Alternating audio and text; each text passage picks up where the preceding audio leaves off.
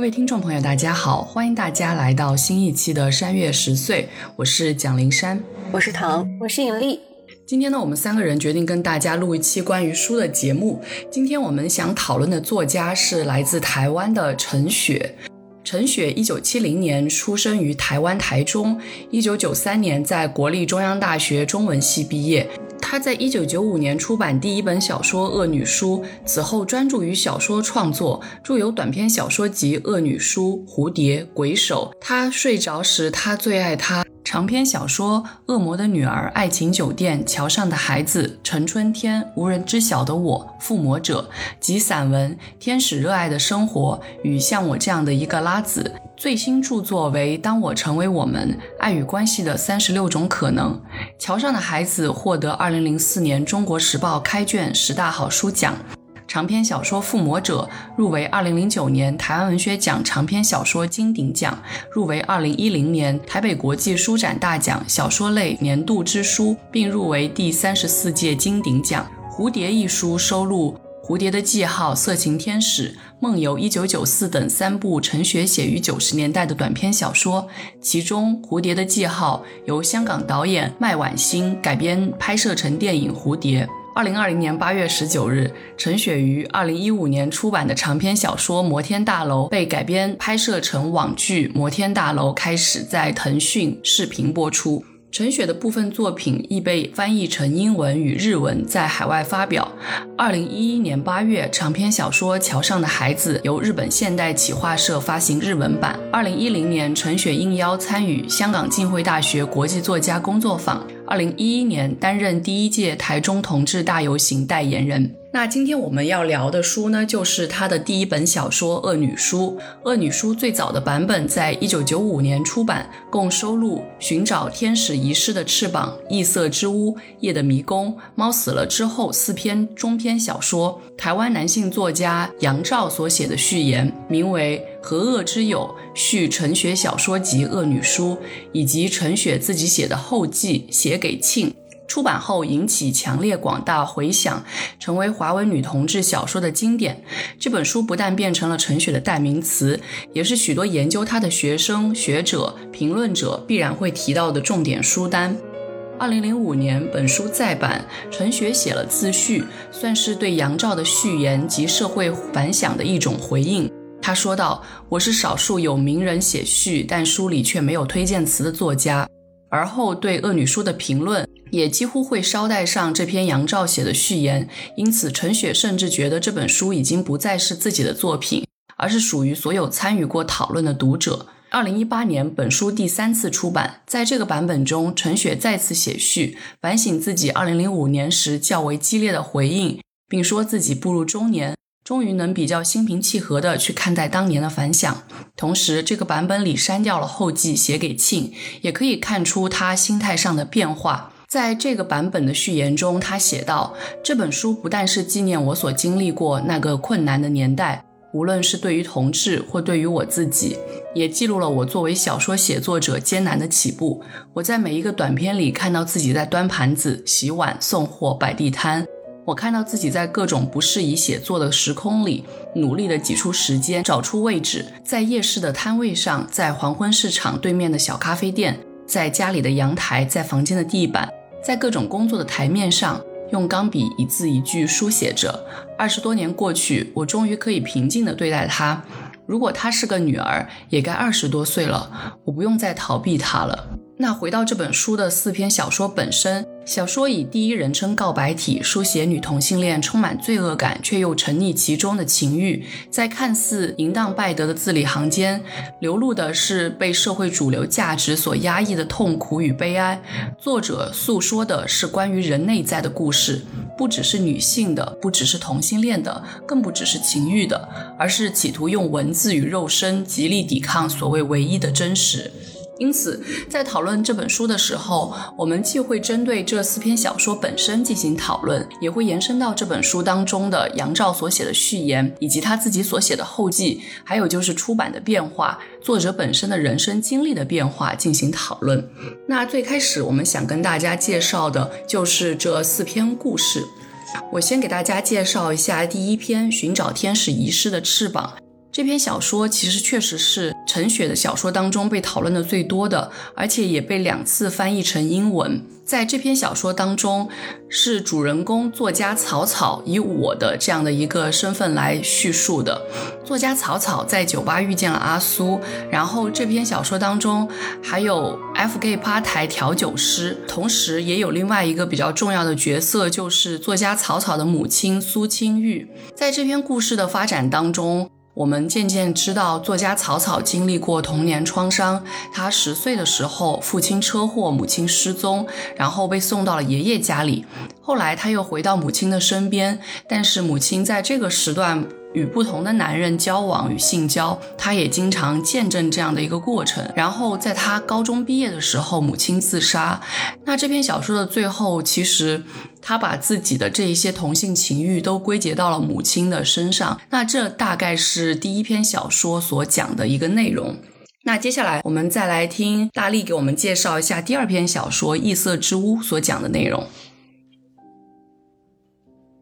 这本小说当中的第二篇《异色之屋》是我在整本当中特别喜欢的一篇。小说有两条线索，一条是回忆，以第三人称的孩子为主视角，写我儿童时期作为一对女同性恋收养的孩子，与两位母亲般的女性大姨小姨亲密、温暖、幸福的乡间生活。另一条线索则是当下的第一人称视角我。四十岁的我独自生活在一间与世隔绝的小房子里，靠贩卖取悦知识分子的严肃文字和取悦男性的色情文字为生。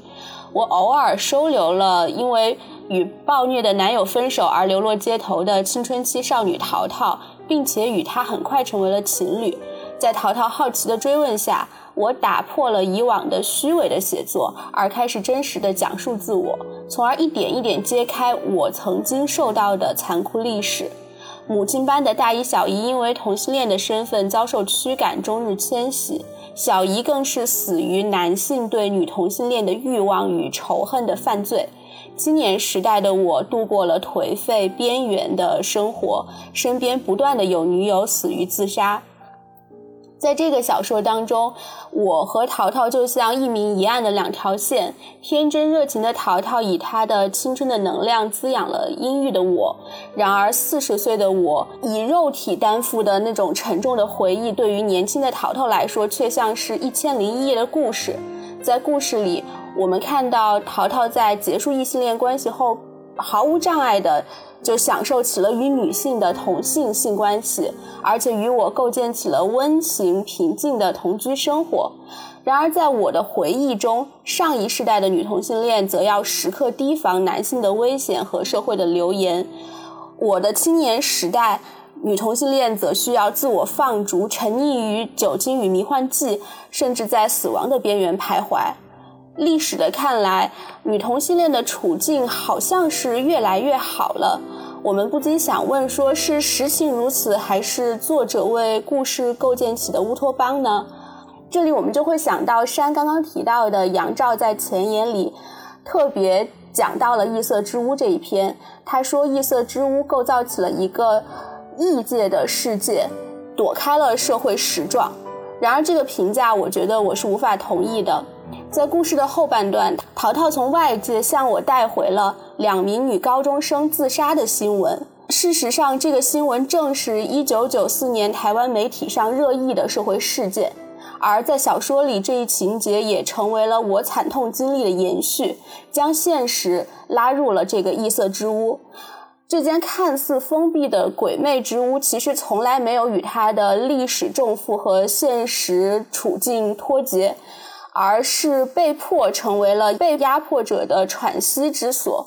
所以，我认为杨照在前言里的对逃避的一种指责，其实是对女同性恋这种历史重负的轻视吧。刚大力讲这一段的时候，我突然间想到了，就是前几天看的一个在豆瓣上面分享的文章。叫做它存在过，它消失了。然后这个“它”是女字旁的“她”。然后里面就是讲到一位老师对于他教过的女同性恋的学生，然后最后选择自杀的这样的一件事的反省。就他会反省自己，说为什么没有再付出更多的一些劳动，或者说付出更多的一些情感去帮助他们。然后我看这篇文章的时候，我整个人内心也是觉得非常的难过的。我会想到说。说，在中国的这样的一个环境当中，对于同性的爱恋本来就是存在非常多的污名化，然后本来就存在很多的歧视，在这样的一个状况之下。这些喜欢女生的女生，她们到底要怎么去寻找自我？怎么能够在这样的一个社会状况下活下去？我觉得确实是让我感慨特别多的。然后我听大力这样去讲的时候，我也会觉得这篇文章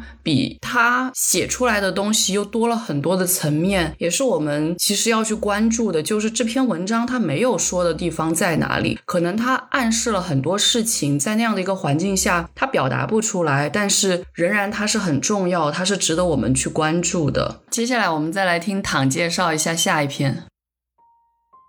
我来介绍一下《夜的迷宫》这篇小说的内容。故事同样是以第一人称我展开。我曾经是一名钢琴教师，童年在无休止的练琴中度过。长大后的我在十九岁那年怀孕，二十岁那年与丈夫阿力结婚。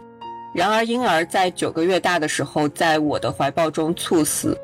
我陷入一种近乎癫狂的境地，曾经一次次把头往琴盖上撞，吞掉了自己的结婚戒指，还用菜刀切断了自己的左手中指，丢进马桶冲掉了。出事后，我被送进了疗养院，其实就是精神病院，待了半年。阿丽卖掉了原来的房子、家具、家里的钢琴，我收集的唱片、CD，养了两年的猫，想要营造一个全新的生活环境。然而出院之后的几年，我和阿丽的情感关系和性关系都不是很顺畅。在我二十五岁那年，也就是这篇小说当下的故事发生的时间，我和阿丽来到他公司大楼地下室的一家酒吧。这家酒吧叫迷宫，迷宫里有一个驻唱的乐团——平头阿飞与白氏兄弟三人组。于是我认识了主唱阿飞，还幻想和他发生关系。此后更是每天前往迷宫。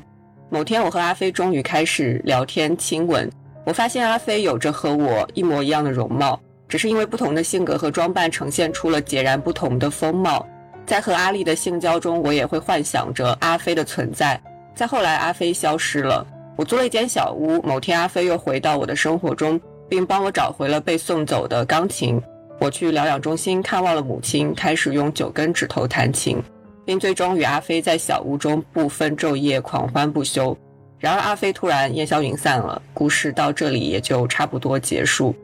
我想再单独讲一下这个故事里面的两个人物。之所以想到这个，是因为我们在讨论的时候还专门提到说阿飞到底存不存在这样一个问题，所以我把人物单独拎出来讲一下我自己的想法。不过还是要先讲故事中间的母亲。在主人公的回忆里面，母亲有百分之九十的时间都陷在酒精和狂暴不安的乌云里。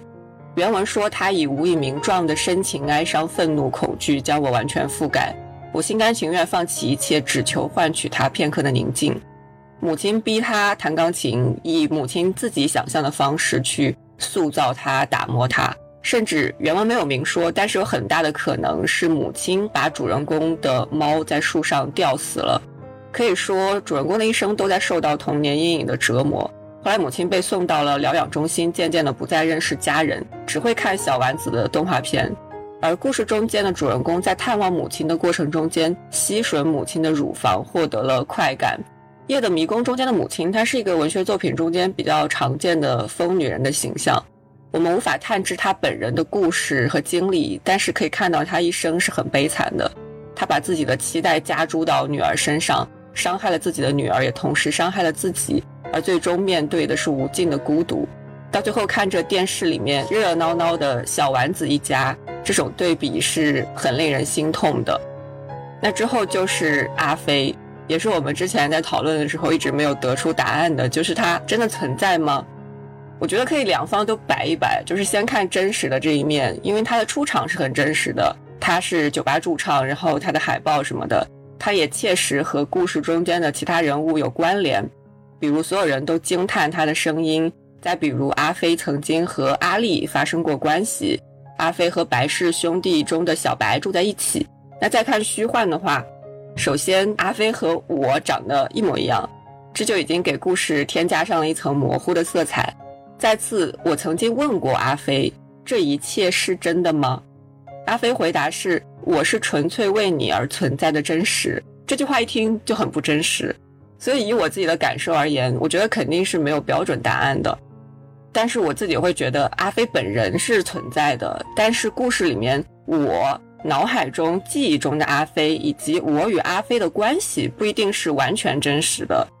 在过往的很多文学及影视作品中间，都有过两个人相貌相同这种设定，比如维罗妮卡的双重生命，再比如萨拉玛戈的双生，甚至某种程度上精明的魏麻的布屋，以及众多平行世界背景的作品，都有这种展现。两个长得一样的人，可能是一体两面，一个是肉体，一个是灵魂，一个是躯体，一个是影子。一个是现实，一个是未知的可能性。在这篇小说里，我就会觉得阿飞有可能是更勇敢、更张扬、更自由的我。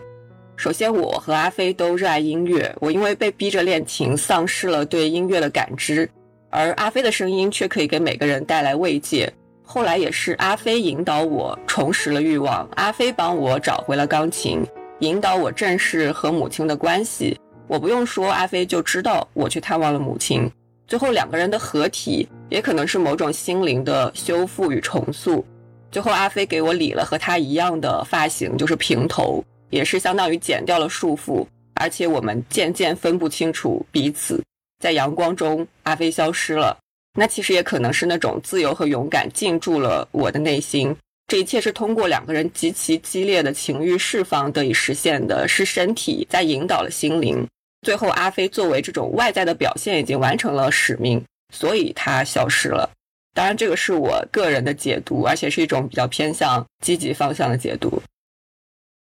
其实最后一篇文章跟刚刚唐讲的也有一些相似，就是我们没有办法知道我与另外一个人的这种相处和相交到底是真实存在的，还是不过是我的某种想象。那最后这一篇猫死了之后，也是以我的视角出发，他讲他跟一个叫阿猫的女生之间的关系，同时其实他也养着一只猫。然后贯穿全文的就是他开头是以这只猫死掉了开头，然后。后来也因为猫死掉了，有了一个转折点，但是阿猫其实是在似乎。无缘无故的出现，然后又无缘无故的消失了。那阿猫这一个女生，她其实是一个典型的，就是我们如果按女同性恋所谓 T 跟婆的区分，她是一个比较典型的 T，就是她觉得自己是一个男生，然后她也不断想要成为一个男生，但是因为她没有所谓的阴茎，那她永远没有办法成为一个男生。阿猫她是法文系的，然后喜欢摄影，这是她的一个设定。然后我跟阿猫之间有很多的这样的一些。纠葛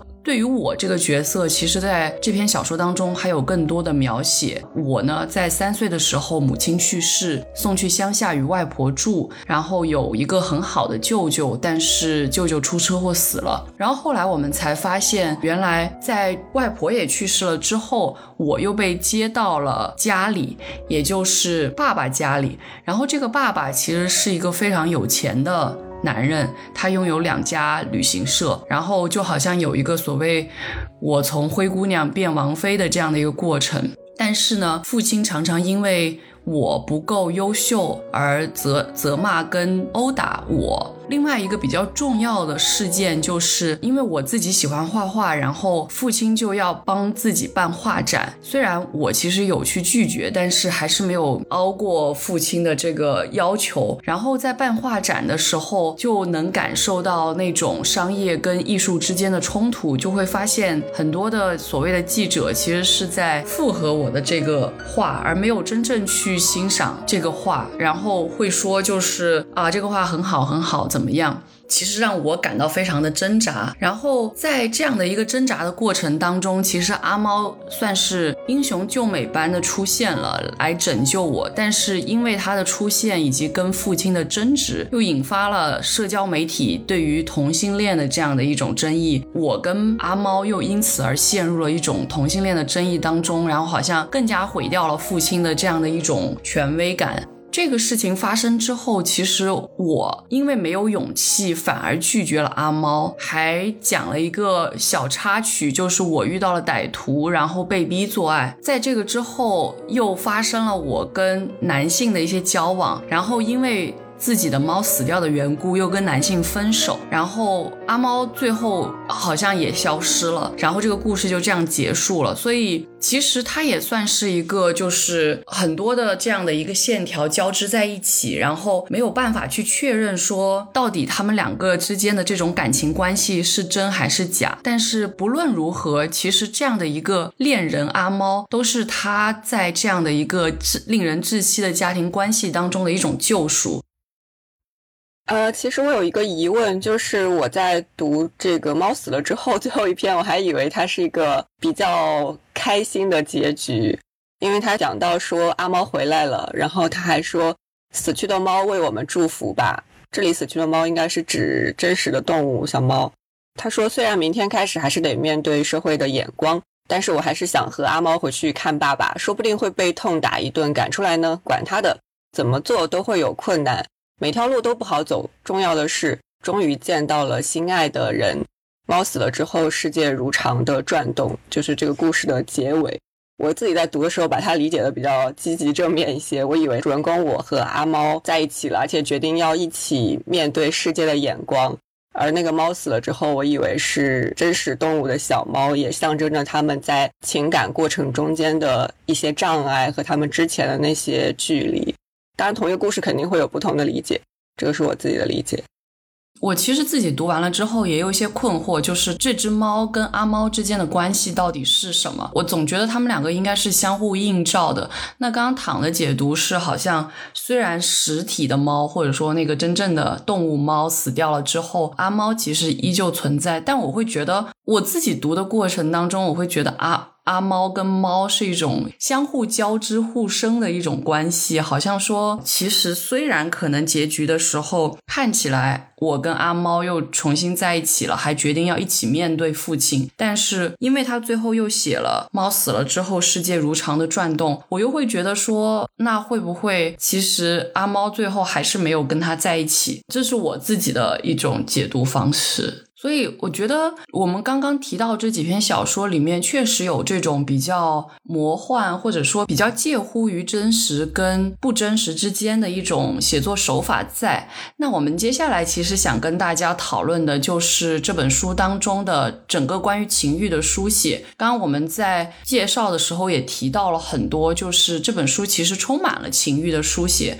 甚至在这本书最初出版的时候，这本书是被列为所谓的十八禁的，在。情欲书写这一块，我觉得陈雪确实做的也非常的突出。她算是代表了那个九十年代去探索这种情欲书写的一个很重要的作家。那接下来我们就来跟大家聊一聊这一块的内容。我想先问唐，你觉得在陈雪的这种情欲书写当中，比较打动你的是什么地方？我觉得先说女性之间的这种情欲表达吧，其实各篇是不太一样的，但是都有一种探索、寻求、释放和表达的过程。那其中最令我感动的是双方的坦诚和信任。我们可以看到大量直白的场景，但是情欲释放带来的也有心灵的修复。书中写到说，草草在阿苏面前完全赤裸清净，没有秘密。他也在和阿苏的性关系中。找到了在男人身上无法获得的快感，同时回归了对母亲的信赖和渴望，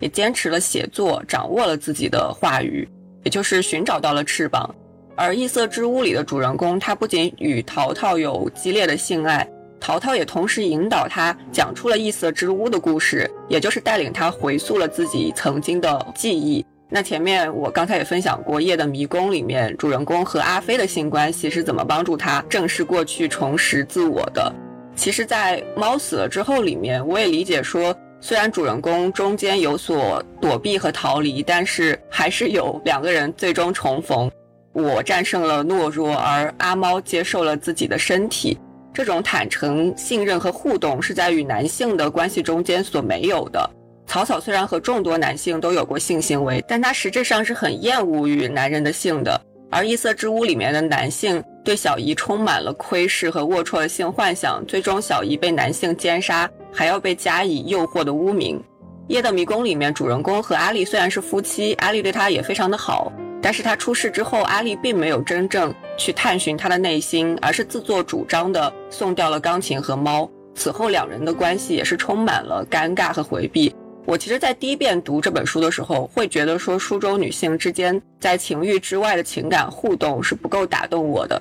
但是就是在这次准备录音的过程中间，反复看文本，又会觉得这种情欲中间的信任和互相依靠本身就是很令我感动的。而情欲的尽情释放，又是一种最自由、最自我的状态。一段关系，无论长短，能够达到这种状态，都是很难得的。我觉得最打动我的地方是在于女同性恋情欲书写的时候，她们身体的那种连通感。我会感觉到他们对彼此的器官是如此的熟悉，他们的身体是如此的亲密。那些在异性恋的情欲描写当中，对于器官的惊奇化、奇观化，呃，因为一些男性中心主义而对呃男性器官的过度夸赞的这些，就是种种。在异性恋性行为的情色描写当中，让我感到不适的东西都消失和排除了。当作者以第一人称写到他的呃亲密的行为的时候，你会感觉到一种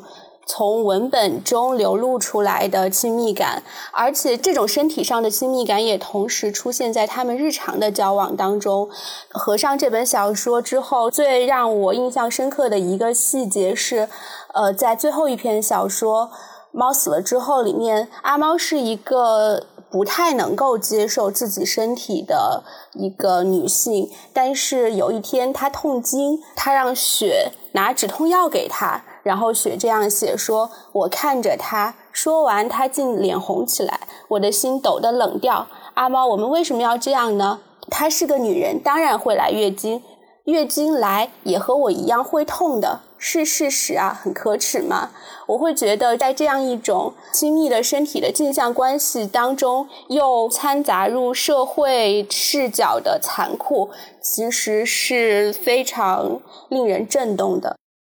我觉得刚刚其实大力跟唐都提到了，在女性的这种同性情欲书写当中，特别重要的点，就是当男性不存在的时候，我们应该怎么去看待两个女性之间的这种情欲？很多时候真的是一种特别美好的一种感觉吧。然后可以互相信任，然后把身体交给对方，然后因为大家所经历的很多身体上面的这种变化是相似的，也会互相之间有。一种相通的感觉，我觉得这些都是我在读这篇小说当中特别触动我的一些点。接下来再来聊一下这四篇小说当中所发生的一个空间。其实，在这些空间当中，很重要的两个空间就是出租房和酒吧。那这样的两个空间，对于他们这些在其中的男男女女来说，到底意味着什么呢？那我们从唐开始。我在读这个四篇小说的时候，也很强烈的感受到了空间这个问题的存在。首先，就是因为他们都有一间自己的房间。我们也知道，这个是女性在自主独立构建自身话语中很重要的一步。阿苏的房间让草草有了家的感觉。夜的迷宫里的我租了一间小屋，还惊讶说：“哎，为什么之前没有想到这样做？”最终，这间小屋成为他和阿飞的性爱殿堂。那阿猫的房间则摆满了我的画，异色之屋里边，我的房子来来回回曾经住过很多爱人，而大姨小姨在乡间的那个屋子就更有一些乌托邦的色彩。不管这些房间是什么样的，是带院子的日式平房，还是只摆了一张单人床、一些简单的家具，它们都是书中这些女性保存自我、展示真实的地方，是世界的边缘，是只属于她们的宇宙，是风能进、雨能进，社会规范可以暂时排除在外的存在。虽然我们可以想象这可能是一个个孤岛，但是在书里面，作者对这些房间里性场景的描写，又会让人感到极强的生命力。再加上人物的虚幻不定，就会更带有一种理想和末日狂欢的色彩。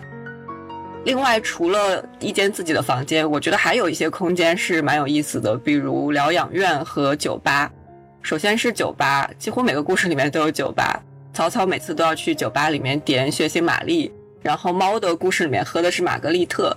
其中夜的迷宫的故事就有很大一部分就是发生在酒吧，酒吧的名字就叫迷宫。而且在进门的地方有一个玻璃箱子，箱子里面是一个小型的迷宫，里面有两只白老鼠在奋力吱吱叫着。迷宫这个意象在这一篇里面也是反复出现，它有写我的阴道是迷宫，然后思绪在迷宫，我和阿飞像两只白老鼠。我个人觉得酒吧是营造故事里面一种生活方式和氛围的比较便捷的手段。而且酒吧里面的人来来往往，又是很适合作为故事发生和谢幕的舞台。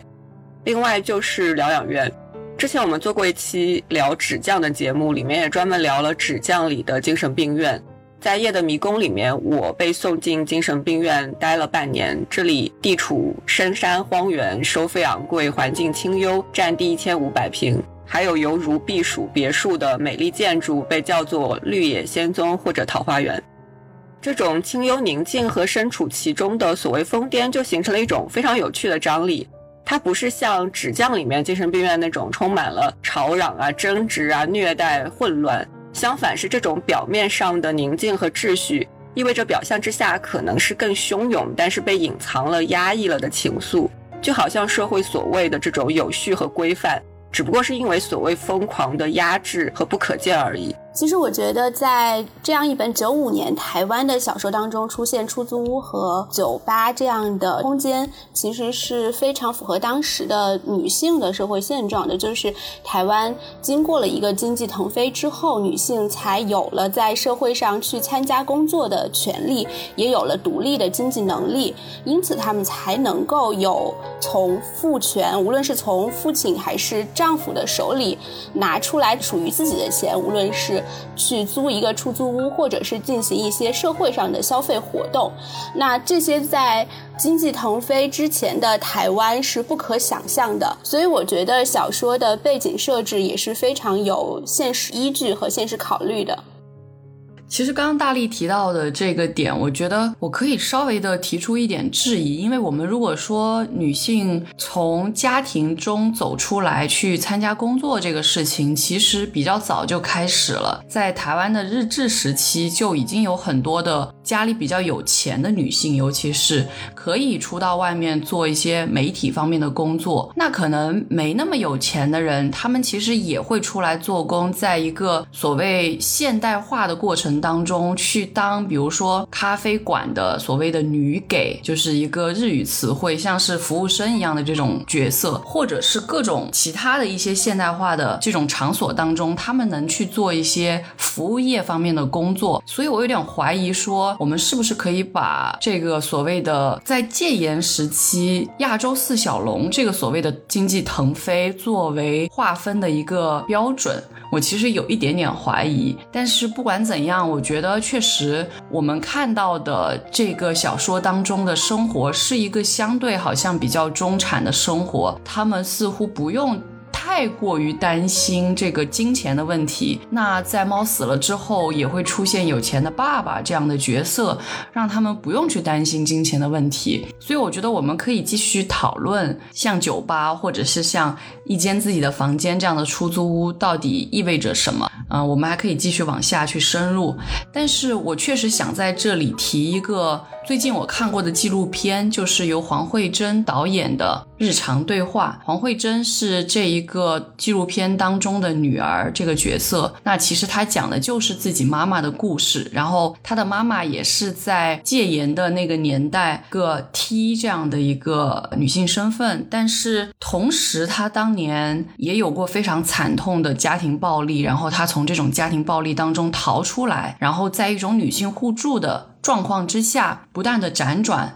然后不断的做一些啊很零工的这样的工作，包括像是给别人家的这些葬礼去做这个引导死者往生的这样的一个工作，虽然有可能遭受一些污名化，但同时他也让自己生活了下去。所以我想说的就是，在那样的一个年代，到底。女性的这种同志，她们怎么去生活？我觉得还是有很多的可延展的面向的。这是我们可能接下去读书的过程当中，我们都想跟大家多去聊的一些侧面吧。那接下来，我觉得在情欲书写当中，另外一个非常非常重要的点，就是男性到底在这样的女性同性情欲当中是一个什么样的位置？我们之前有提到的，比如说《燃烧女子的肖像》，就不断在说的就是女性其实一直生活在男性的阴影之下。再包括我们聊纸匠的时候，也专门讨论到了这个点。那在这本小说当中，其实这个点也是非常的明显的。对于男性，其实陈雪也有很多自己。己的一些感悟跟描写吧，所以我觉得大家可以一起来聊一聊。那我们先听听躺是怎么想的。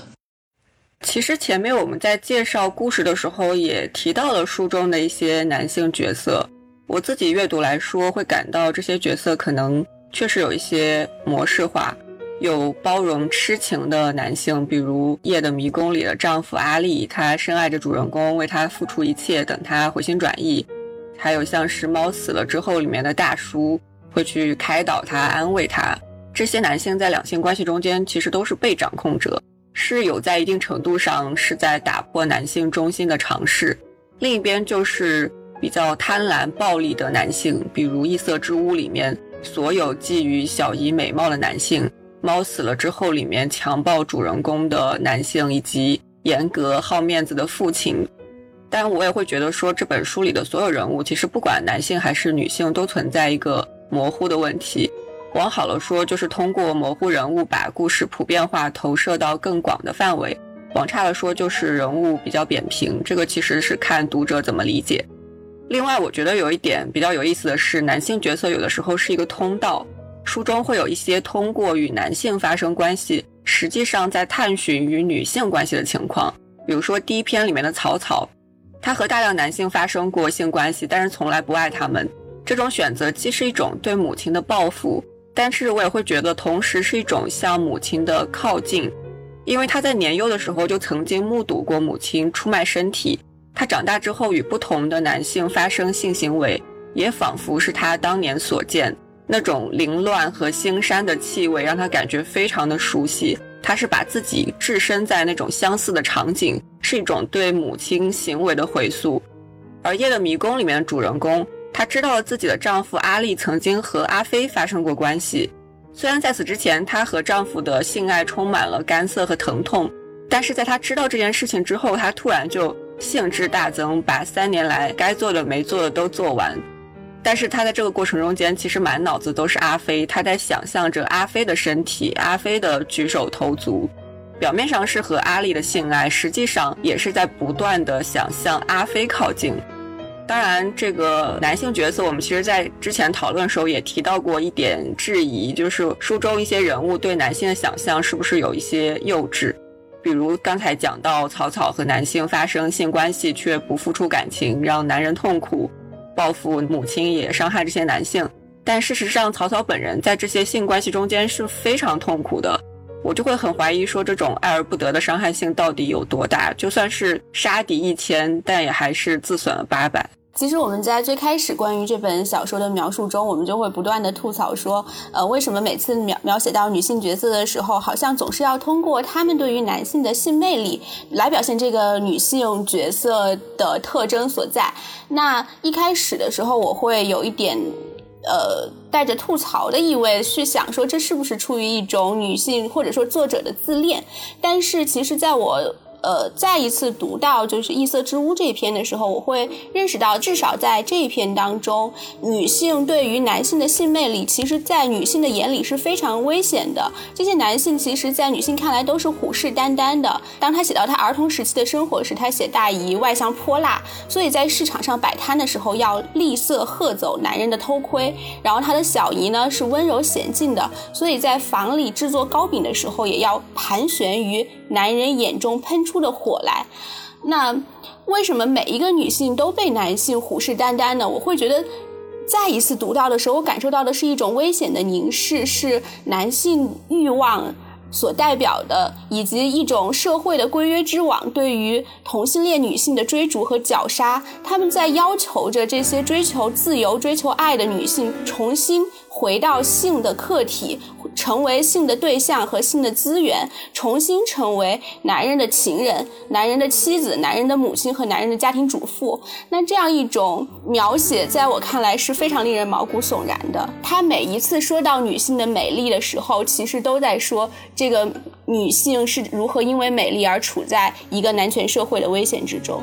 我其实还是想再补充一个点，也是我们在讨论的时候提到的，就是关于男性身体跟女性身体的这种描写。女性之间在做爱的时候，还是需要有一些在男女之间做爱的这种参照，让我其实会觉得有一点点的不舒服。比如说，在寻找天使遗失的翅膀的时候，他会说，正是他，即使她是个女人，没有会勃起、会射精的阴茎，但她可以深深进入我的最内里，达到任何阴茎都无法触及的深度。这个当然对于这种男性的身体有一种反驳，但是同时他仍然需要用阴茎做一个参照。再比如说，在猫死了之后，也是有一种这种参照吧，就是我可以为血做任何事情，但是一想到身体要改变成另一种样子，双腿之间多出一根陌生的阴茎，我就快要发狂。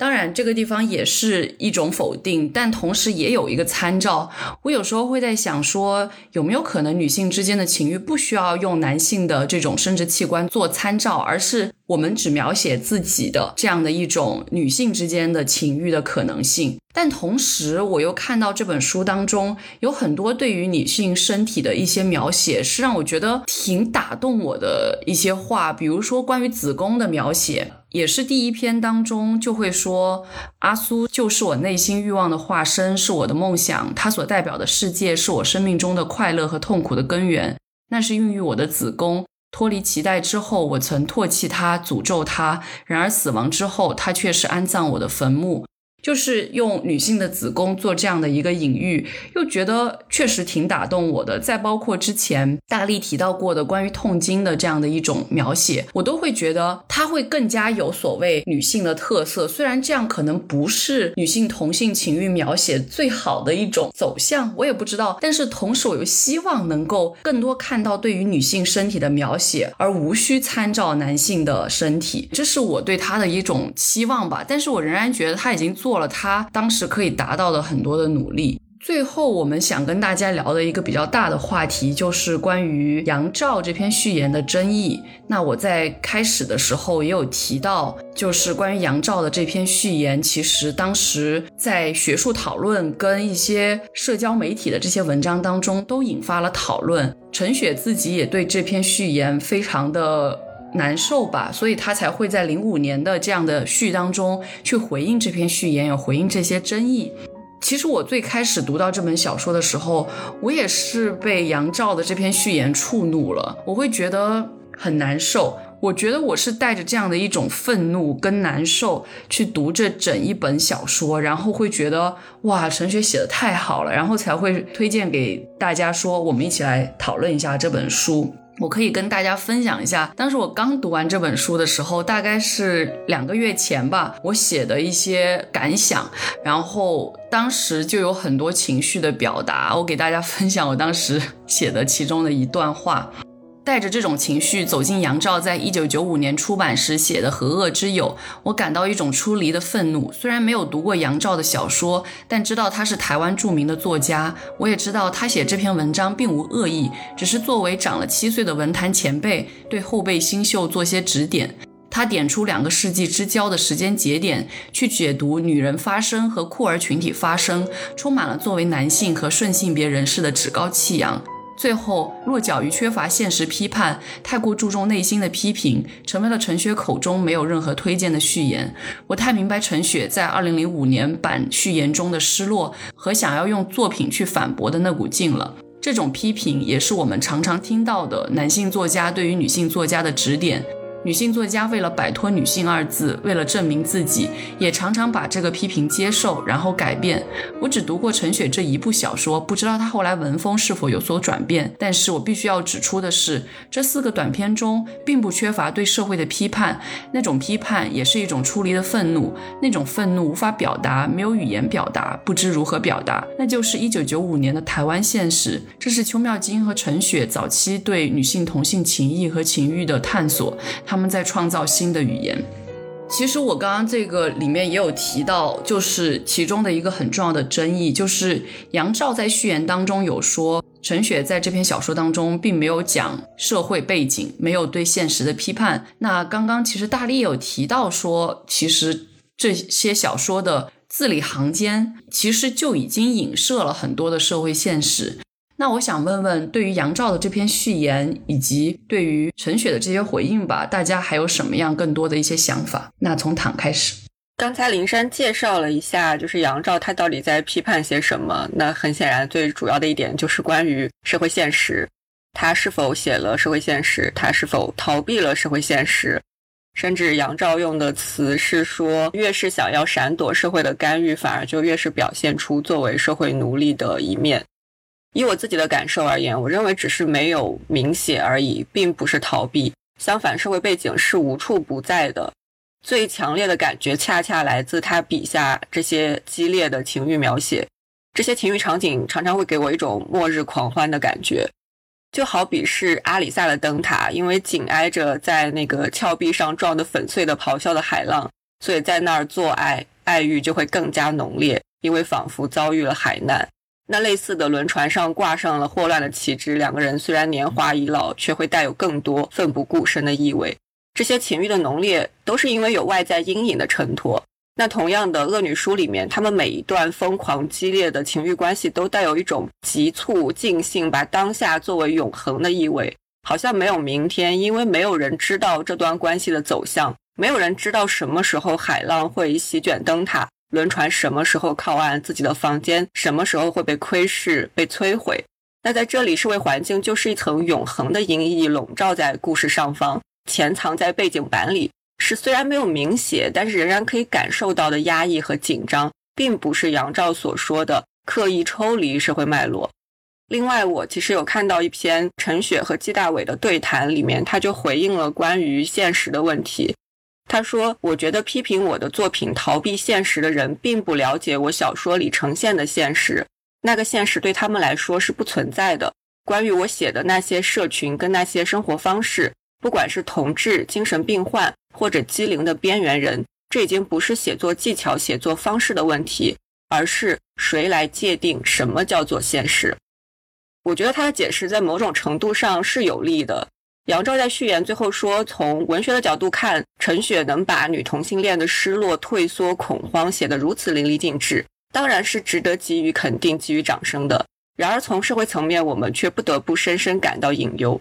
这句话其实是看似说有夸赞、有建议，他这一句给予肯定是为了引出后面的批评，是想说将对女同性恋的歧视、反对内化成女同性恋者罪恶感，一方面掉入了旧有的道德窠臼里。另一方面，更是阻碍了对于女性情欲更广泛的了解途径。但其实我们前面已经讨论了她的情欲书写，而且在当时的台湾社会环境下，它的意义可能是更广泛、更深刻的。所以，这种表示惋惜、表示提意见，其实是很傲慢的，因为其中就有预设的标准是：哦，虽然你这些呃失落、退缩、恐慌写的淋漓尽致，但是社会现实才是更重要、更值得书写的。那就像陈雪回应所说的。谁来界定什么叫做现实呢？谁来评判什么是更值得书写的呢？社会环境与个体表达孰轻孰重呢？我作为读者是觉得没有可比性、没有轻重之分的，是写作上面的个人选择问题。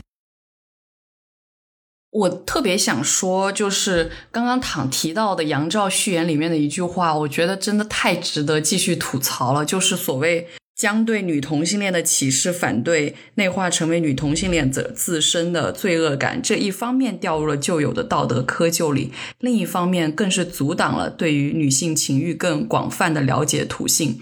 我首先想问的就是。杨照说的这个所谓的旧有的道德窠臼到底是什么呢？是说女性同性情欲本来就是恶的吗？所以他这样去描写，好像显得有点恶的这种女性的同性情欲，就掉进了所谓的旧有的道德窠臼吗？这是我当时觉得特别可笑的一个点，因为我觉得情欲这个事情本身就是在整个东亚社会里面总是隐性的一种事情，好像我们去讲情欲，我们现在跟大家去聊性交，本身就是一个我们应该隐藏，我们应该好像相视一笑，大家彼此知晓就好，不需要讨论的事情。但实际上，我觉得这本身才是所谓的旧有的道德窠臼。把它拿出来进行写作，把它拿出来进行讨论，本来就是一个巨大的挑战旧有的社会规范。所以我觉得在这个点上，我当时读到这的时候，我就真的想仰天大笑，然后觉得杨照你在讲什么？请笑一个，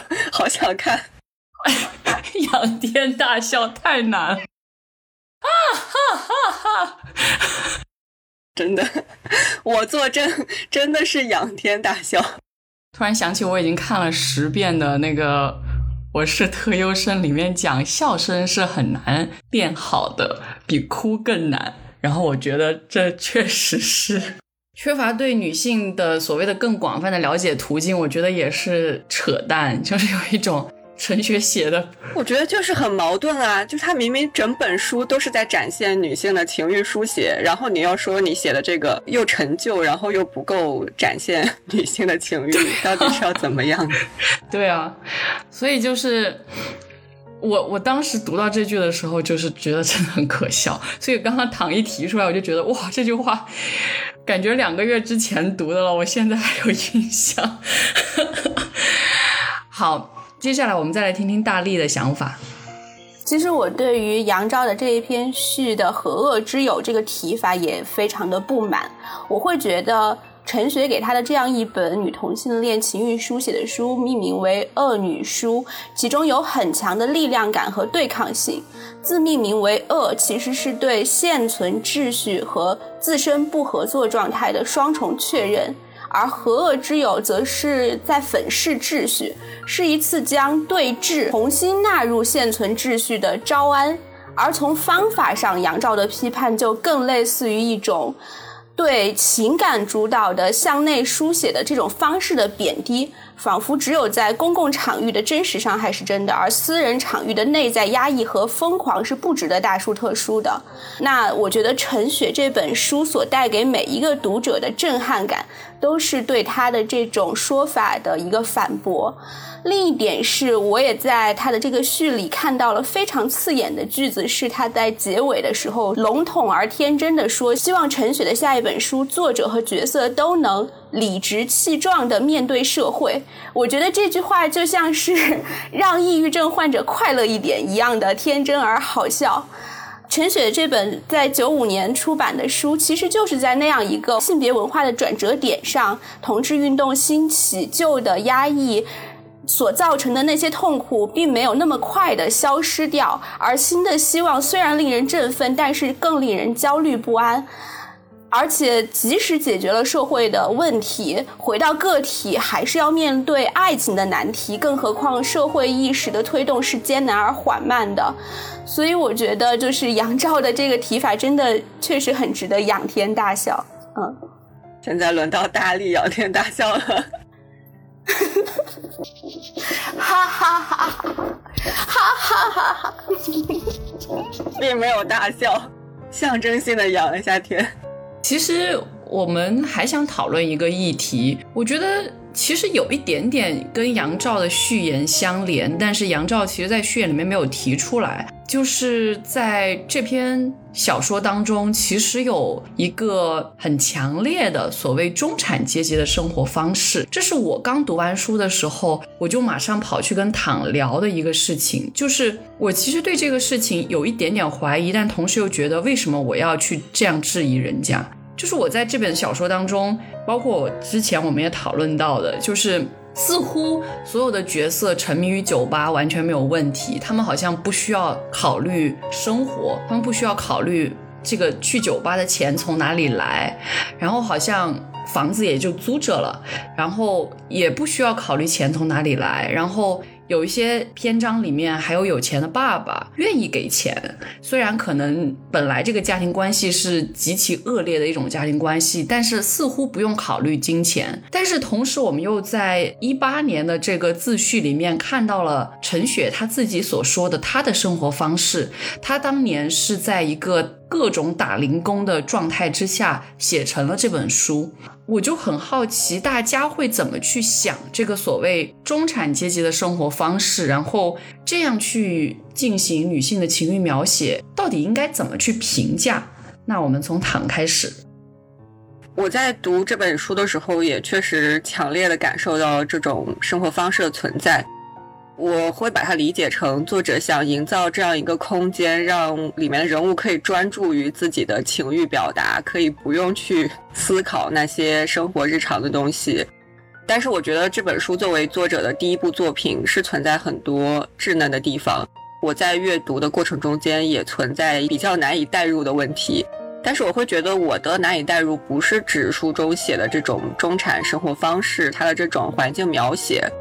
因为我觉得文学作品中间这种生活方式和环境，它只是一个门槛。因为每个人的现实都不一样，不是说你必须写社畜生活，要写怎么挣钱、怎么生存才是现实。因为如果以这个为标准的话，那所有的什么幻想文学、魔法世界、科幻作品，不就永远无法打动读者了吗？但反过来，我们也曾经读过一些作品，它的框架设置上很现实，但是人物故事仍然很悬浮，就有点像那种国产怀旧剧，好像在墙上贴几张海报，在桌上放几盘磁带，就觉得很怀旧了。但是并不是这样的，所以从我的阅读感受来说，我的难以代入，并不是因为我界定了某种现实，从而无法接受它的描写，而是写作技巧和文风的关系。对人物的一些描写，人物之间的一些行为对话，确实会让我有出戏的感觉。比如我们之前讨论的时候也提到过，作者在《异色之屋》里面写小姨的绝世美貌，就直接用了这四个字“绝世美貌”。我会觉得，如果想写小姨的美，随便做些什么描写，可能都会比直接写绝世美貌更会让人能有所感受。之前大力在群里面说他读的时候感觉像安妮宝贝，我虽然没有怎么读过安妮宝贝，但是我好像大概能够理解那种感觉。还有一些内容，比如说好像也是异色之屋里面写说他赤裸的在我面前坐下，我就昏了过去，醒来时阳光灿烂。这个场景如果你真的去设想，其实是很尴尬的。还有像是那个猫里面写说他伸手托起了我的下巴，好狂妄的人啊。就感觉说，可能就是绝世美人的生活环境里面，大家可能都是这样讲话做事的吧。当然，前面我们也讲过，他有一些非常好的描写，然后林珊也举了那个，比如说关于子宫那些描写的例子，都是很触动人的。但确实会有一些我不太习惯的文风，当然也可能是和写作年代有关系，因为毕竟是九五年的作品。因为这是作者的第一本小说，所以我会将它视为是一个最开始的小说作者的那种本能性书写和他的一种对于自己最关注的事情的强烈的聚焦，以至于在他所关注的视点之外的东西都因此而变得虚焦了。那我其实会想到我小时候读一些青春文学的作家，比如七几年什么的，他写故事的时候也会让我很明显的感觉到写校园的。部分是非常的顺畅的，然后当这个主人公长大了，进入社会之后，这个描写就变得很奇怪，变得很笼统、很抽象。在我看来，这些嗯，批评是完全可以宽容的，甚至是我读到一半，在群里告诉大家说，我觉得他像安妮宝贝，然后我再继续往下读这个小说的时候，我又说，我觉得他非常快速的就突破了安妮宝贝那样一种自恋和自赏性的写作，而拉回到了现实的图景。你能感觉到他有比例不足之处，但是你也能感觉到他有很努力的在磨练比例，并且并不沉溺于某一种。写法当中的地方，所以还是很推荐大家去读这本小说。我觉得刚刚其实大力提到了一个我自己也非常纠结的一个点，我觉得是一个可能非常没有答案的一个问题，就是这种看似相对自怜或者是单于自身的写作，到底应不应该给予他更多更好的评价？在陈雪的这本小说里面，我还是比较趋向于给予一种比较正面的评价。我觉得她是在寻找一种女性同性情欲的语言，所以她必须要这样去写。同时，他其实也在反抗男性作家所提出的所谓。啊，女性作家写作总是只知道写自己，然后有很多的女性作家因此而想突破这种写自己。对于陈雪的第一本小说来说，他就是在写自己的话，我反而觉得我们应该给他很多的肯定跟鼓励。当然，他在后面的小说当中其实写了非常多的其他的人物，刚刚躺也有提到，那我觉得也是值得鼓励的。但是我并不觉得，如果一个人他就是想。一辈子写自己，这个有什么问题？所以我觉得在这个点上，确实还是希望大家能去读一读陈雪的这本小说。我觉得能给大家在其中找到某些自己的影子。我自己读的时候，我会蛮强烈的带入到其中，然后觉得能跟书中的角色一起起起伏伏。而且我刚刚其实我在节目开始的时候有提到陈雪所写的后记，这篇后记在最初的版本跟第二个版本当中。都还有，然后在他所谓步入中年之后的一八年的版本当中就被删掉了。我可以想象陈雪心态上面的一个巨大的变化，但是我会想说，可能那篇后记，也就是写给庆，就是那个庆，可能是他真正想写给的那个人，他才会有了。《恶女书》这本小说，所以我觉得在这个意义上，我能看到就是他自己对于自己的一些反省，然后想表达自己的一种欲望，然后我觉得这些都是非常值得鼓励的。我也希望能看到更多这样的书写。那在节目的最后，其实我们也想提醒听众的两个点，就在于我们之前那一次我跟两个朋友做访谈的时候也提到过，就是好像在现在的所谓的酷儿群体里面，最可见的就是这种所谓。的 visibility 最高的一个群体，一定是男同性恋的这样的一个群体。然后我们有看到非常多的这种书写也好，或者是电影也好，或者甚至是各种纪录片也好，就很多都聚焦于呃男性同性恋的这样的一个群体。但是相对而言的，比如说女同性恋，或者是跨性别的这些这些群体，相对来说。聚焦他们的相对要更少，所以在这个意义上，每一本关于女同性恋的书，我觉得都值得我们去阅读、去关注，然后多去讨论。很多作家都有写到过，我觉得我们也可以在接下来的节目当中多去讨论，多去跟大家分享。另外一个，我们想提醒大家的关于这本书当中的一个点，就是确实有一个阶级的问题存在。对于这本小说来讲，我觉得它展现了一种女童之间的这样的一种关系的可能性，但是这不代表所有的女童都可以有这样的一种关系的展现。我刚刚一直提到的，就是黄慧珍的这个日常对话里面，她所展现的女童，就其实是一个阶级相对来说是可能是所谓低收入的群体这样的一些人，他们所经历的这样的女童的问题，可能就是一个完全不同的面向，完全不同的图景，需要我们更多的进行一种关注，可能我们所讨论的点也会完全的不一样，所以这是我们在最后想要提醒大家的一些。啊，问题。那今天我们的节目就到这里了。我是蒋灵山，我是唐，我是尹丽。我们下期节目再见，拜拜，拜拜。